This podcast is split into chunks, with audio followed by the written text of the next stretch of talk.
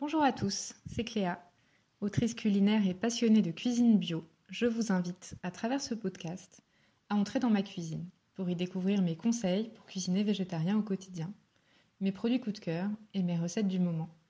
Je répondrai aussi avec plaisir à toutes les questions que vous voudrez me poser sur la cuisine bio. Donc n'hésitez pas à me les envoyer à cléacuisine.gmail.com.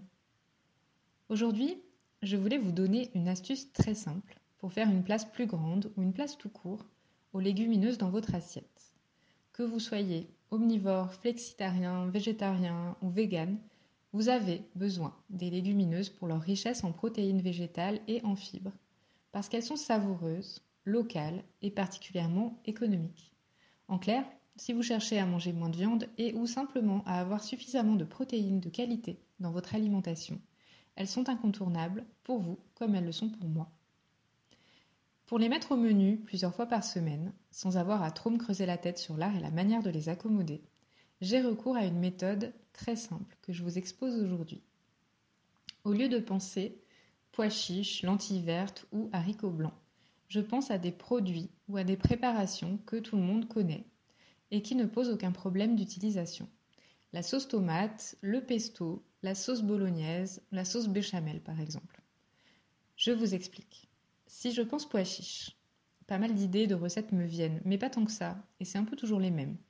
Les mixer en houmous, les faire rôtir au four, euh, les faire mijoter avec des légumes ou euh, agrémenter en salade, par exemple.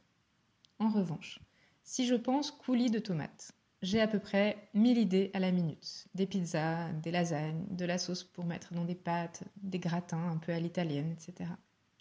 C'est normal parce que le coulis de tomate, comme le pesto ou la sauce béchamel, sont des ingrédients dont on a généralement beaucoup plus l'habitude dans nos cultures culinaires et qui semblent à première vue beaucoup plus versatiles.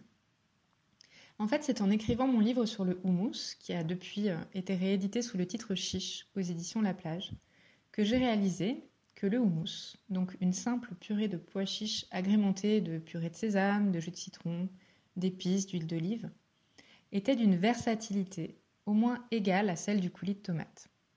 Je me suis donc amusée, pour ce livre, à, remplacer le coulis de tomate par le houmous dans de nombreuses recettes. Pizza, lasagne, moussaka végétarienne, plat de pâtes, etc. En fait, en pensant coulis de tomate et non pas houmous, j'avais d'un coup plein d'idées. Et puis, je me suis dit que ça pouvait marcher avec d'autres préparations à base de légumineuses. Par exemple, l'écrasé de pois chiches que j'ai publié euh, récemment sur mon blog, qui consiste donc à écraser des pois chiches avec un petit peu de, mayonnaise ou de moutarde, de moutarde aux aromates, euh, de cream cheese vegan ou de yaourt de soja égoutté par exemple, peut vraiment être utilisé comme des miettes de thon à la mayonnaise. Tout de suite, Enfin, moi, je trouve que c'est beaucoup plus facile de savoir comment l'utiliser quand on pense euh, miettes de thon, euh, thon maillot, euh, dans une tarte salée, des sandwichs, des croque-monsieur, des maquis sushi végétariens, etc., etc. Deuxième exemple, la crème de haricots blancs que j'ai postée cette semaine en compagnie d'un délicieux risotto aux champignons sur mon blog fonctionne exactement comme une sauce béchamel si on prend soin d'en préparer une quantité suffisante, bien sûr. Et là, voilà que j'ai quantité d'idées qui me viennent en tête si je pense sauce béchamel, plutôt que crème de haricots blancs. Une multitude de gratins, évidemment de légumes, de pâtes de toutes sortes, des lasagnes, des moussaka, des soufflés, etc. Et puis une autre préparation que je conseille systématiquement aux personnes qui me contactent pour une séance de coaching parce qu'elles cherchent à consommer moins de viande, c'est la sauce dite bolognaise avec de gros guillemets à base de lentilles vertes, de coulis de tomates et de plusieurs légumes taillés finement, champignons, carottes, oignons notamment. Certes, on ne retrouve pas le goût de la sauce bolognaise traditionnelle, mais on n'est pas là pour ça. On est là pour avoir plein d'idées pour mettre des légumineuses dans notre assiette. Et en pensant sauce bolognaise, on risque pas d'en manquer. Vous allez me dire, oui, mais c'est beaucoup plus simple d'ouvrir un pot de pesto de sauce tomate que de préparer un houmous une crème de haricots blancs ou une sauce aux lentilles vertes avant de l'utiliser encore ensuite dans une autre recette. Certes, mais je suis comme vous, mes journées ne font que 24 heures et je n'en passe pas plus d'une, voire parfois même beaucoup beaucoup moins, à cuisiner. En revanche, je m'organise de temps en temps, quand je sais que j'ai du temps et que j'ai envie de le consacrer à ça, pour préparer une bonne quantité de houmous, de crème de haricots blancs, d'écrasé de pois chiches, etc. Soit je sais que je vais l'utiliser intégralement en moins d'une semaine, auquel cas je réserve la préparation au frigo. Soit je place, je répartis tout ça dans des portions que je mets au congélateur pour les utiliser plus tard. Et dans tous les cas, c'est vraiment un gain de temps au quotidien quand il s'agit de dégainer la sauce requise pour ma recette. Voilà, j'espère que cette petite méthode qui consiste surtout à reformuler votre pensée quand vous cherchez des idées de recettes aux légumineuses vous sera utile pour trouver de nouvelles idées et donner une place plus grande aux légumineuses dans vos assiettes. N'hésitez pas en tout cas à m'en donner des nouvelles.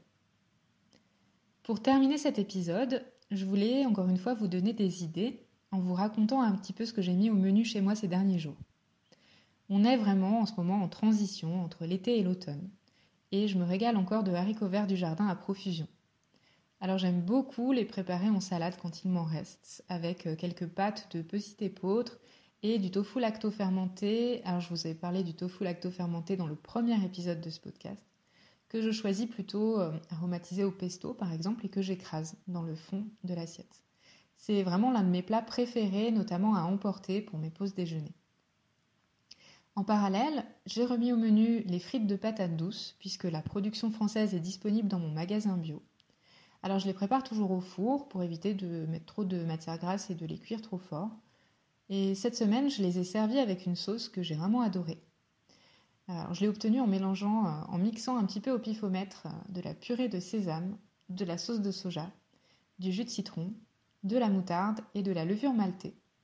J'ai rallongé le tout avec un petit peu d'eau et c'était vraiment très très bon. J'ai aussi ressorti les soupes. En fait, je les remballe jamais vraiment, euh, même l'été.